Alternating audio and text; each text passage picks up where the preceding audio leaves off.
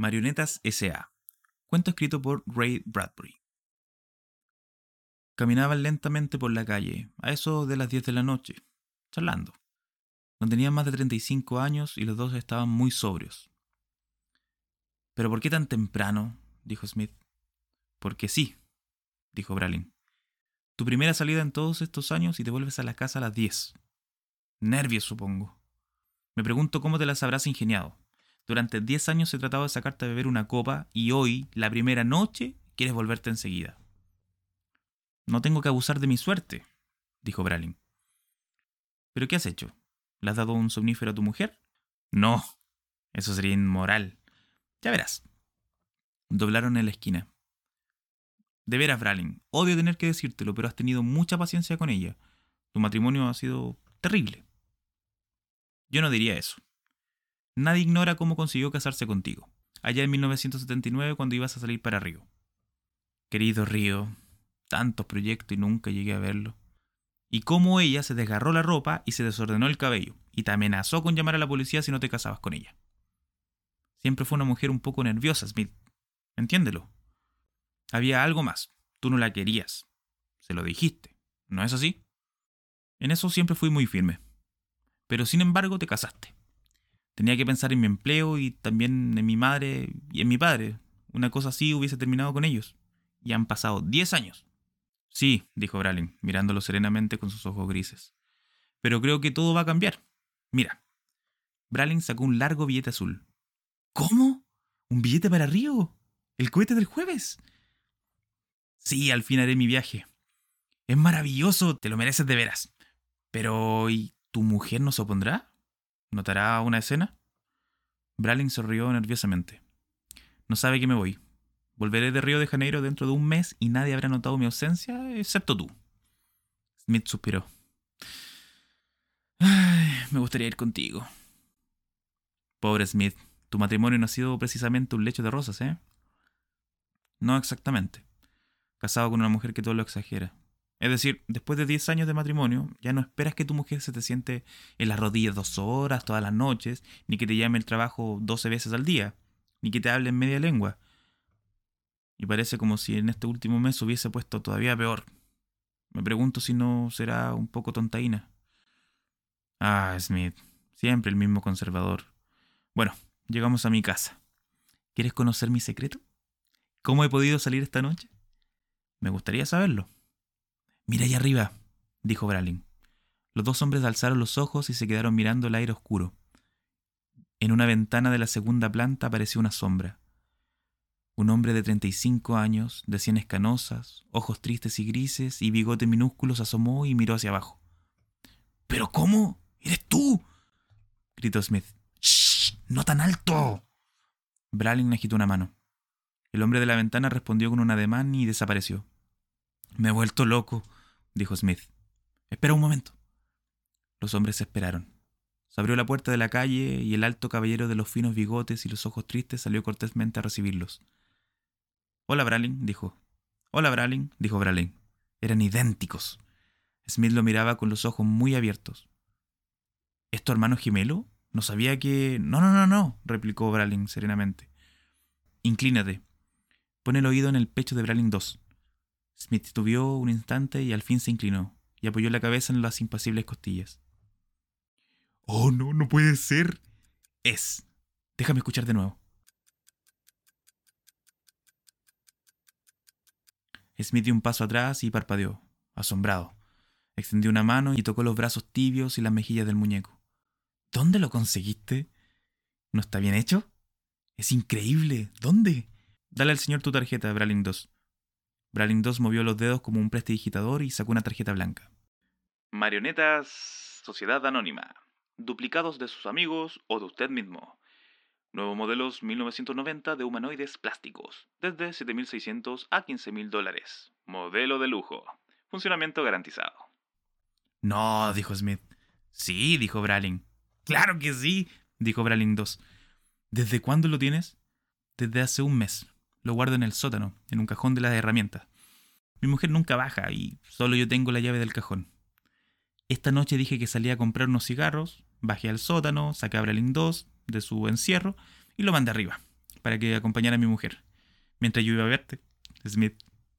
Maravilloso, hasta huele como tú. Perfume de Bond Street y tabaco melacrinus. Quizás me preocupe por menucias, pero creo que me comporto correctamente. Al fin y al cabo, mi mujer me necesita a mí.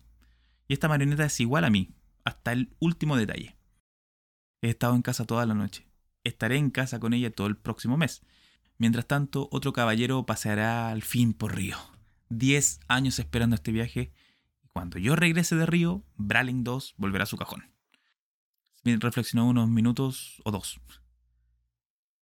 ¿Y seguirá marchando por cuenta propia durante todo ese mes? Preguntó al fin.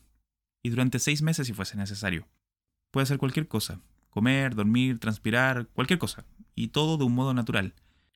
Cuidará muy bien a mi mujer, ¿no es cierto, Bralin 2? Su mujer es encantadora, dijo Bralin 2. Estoy tomándole cariño. ¿Y desde cuándo funciona Marioneta S.A.? Secretamente desde hace dos años.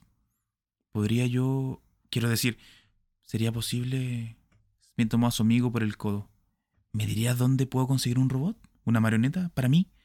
Me darás la dirección, ¿no es cierto? Aquí la tienes. Smith tomó la tarjeta y la hizo girar entre los dedos. Gracias, dijo. No sabe lo que esto significa. Un pequeño respiro, una noche, una vez al mes. Mi mujer me quiere tanto que no me deja salir ni una hora. Yo también la quiero, pero recuerda el viejo poema. El amor volará si lo sueltas, el amor morirá si lo atas. Solo deseo que ella afloje un poco la cuerda. Tienes suerte, después de todo. Tu mujer te quiere. La mía me odia. No es tan sencillo. Oh, Nettie me quiere locamente. Mi tarea consistirá en que me quiera cómodamente. Buena suerte, Smith. No dejes de venir mientras estoy en Río. Mi mujer se extrañará si desaparecieras de pronto. Tienes que tratar a Bralin 2, aquí presente, lo mismo que a mí. Tienes razón. Adiós. Y gracias. Smith se fue, sonriendo, calle abajo. Bralin y Bralin 2 se encaminaron hacia la casa. Ya en el autobús, Smith eh, examinó la tarjeta silbando suavemente. Se ruega al señor cliente que guarde el secreto. Aunque se ha presentado al Congreso un proyecto para legalizar marionetas SA, la ley aún penaliza el uso de robots. Bueno, dijo Smith. Se le sacará al cliente un molde del cuerpo y una muestra del color de los ojos, los labios, los cabellos, la piel, etc. El cliente deberá esperar dos meses a que su modelo esté terminado. No es tanto, pensó Smith. De aquí a dos meses mis costillas podrán descansar al fin de los apretujones diarios.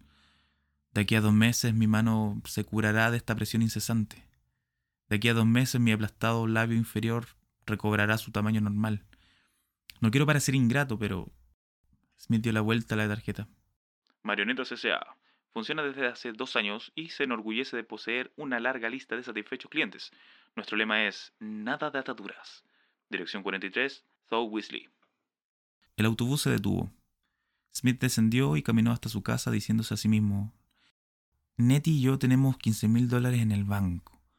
Podría sacar unos 8 mil con la excusa de un negocio. La marioneta me devolverá el dinero, y con intereses. Nettie nunca lo sabrá.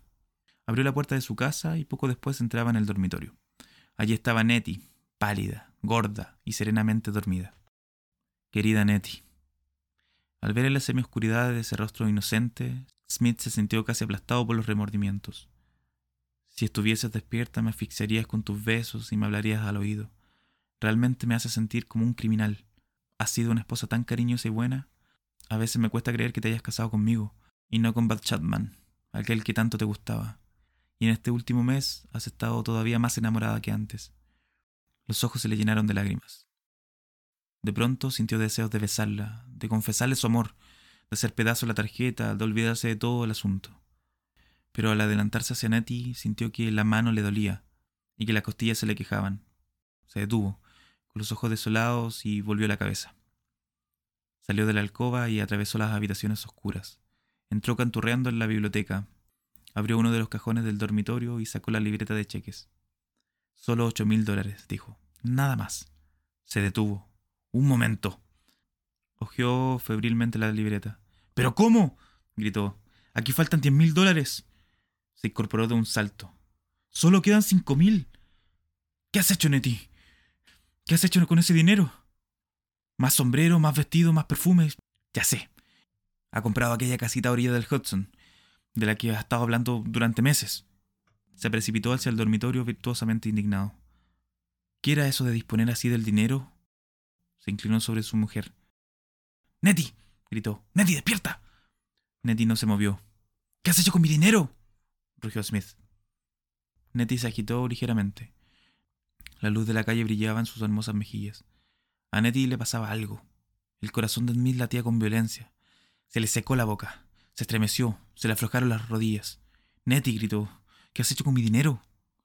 Y enseguida esa idea horrible, y luego el terror y la soledad, y luego el infierno y la desilusión.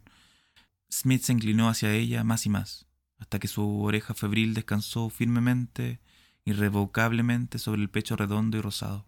Nettie, gritó.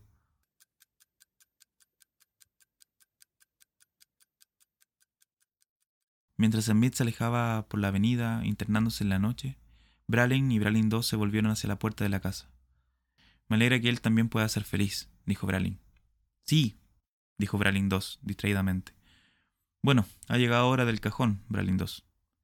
Precisamente quería hablarle de eso, dijo el otro Bralin mientras entraban en la casa. El sótano, no me gusta. No me, no me gusta ese cajón. Trataré de hacerlo un poco más cómodo. Las marionetas están hechas para andar, no para quedarse quietas. ¿Le gustaría pasarse las horas metido en un cajón? Bueno, no le gustaría nada. Sigo funcionando, no hay modo de pararme, estoy perfectamente vivo y tengo sentimientos. Esta vez solo será por unos días. Saldré para Río y entonces podrás salir del cajón, podrás vivir arriba. Bralington se mostró irritado. Y cuando usted regrese de sus vacaciones, volveré al cajón. ¿No me dijeron que iba a vérmelas con un modelo difícil? Nos conocen poco, le dijo Bralin II. Somos muy nuevos y sensitivos. No me gusta nada imaginarlo tomando el sol, riéndose, mientras yo me quedo aquí pasando frío. Pero he deseado ese viaje toda mi vida, dijo Bralin serenamente. Cerró los ojos y vio el mar y las montañas y las arenas amarillas. El ruido de las olas le acunaba en la mente. El sol le acariciaba los hombros desnudos. El vino era magnífico. Yo nunca podré ir a Río, dijo el otro. ¿Ha pensado en eso? No, yo... y algo más. La esposa de usted. ¿Qué pasa con ella? preguntó Bralin alejándose hacia la puerta del sótano. La aprecio mucho. Bralin se pasó nerviosamente la lengua por los labios. Me alegra que te guste. Parece que usted no me entiende. Creo que estoy enamorado de ella. Bralin dio un paso adelante y se detuvo. ¿Estás qué? Y he estado pensando, dijo Bralin II. Qué hermoso sería ir a Río y yo que nunca podré ir. Y he pensado en su esposa, y creo que podríamos ser muy felices, los dos, yo y ella. Muy bien. Bralin caminó haciéndose el distraído hacia la puerta del sótano. Espera un momento, ¿quieres? Tengo que llamar por teléfono. Bralin 2 frunció el ceño. ¿A quién? Nada importante. ¿A Marionetas S.A.? Para decirles que vengan a buscarme. No, no, no, nada de eso. Bralin corrió hacia la puerta. Unas manos de hierro lo tomaron por los brazos. ¡No se escape! ¡Suéltame! No, ¿Te aconsejó mi mujer hacer esto? No. ¿Sospechó algo? ¿Habló contigo? ¿Está enterada? Blalin se puso a gritar. Una mano le tapó la boca. Ella no lo sabrá nunca. ¿Me entiende? No lo sabrá nunca. Bralin se debatió. Ella tiene que haber sospechado. Tiene que haber influido en ti. Voy a encerrarlo en el cajón, después perderé la llave y compraré otro billete arriba para su esposa. Un momento, un momento. Espera, no te apresures. Hablemos con calma de ello. Adiós, Bralin. Bralin se endureció. ¿Qué quieres decir con adiós? Diez minutos más tarde, la señora Bralin abrió los ojos. Llevó la mano a la mejilla. Alguien la había besado. Se estremeció y alzó la vista. ¿Cómo? Han pasado años desde la última vez, murmuró. Ya arreglaremos eso, dijo alguien.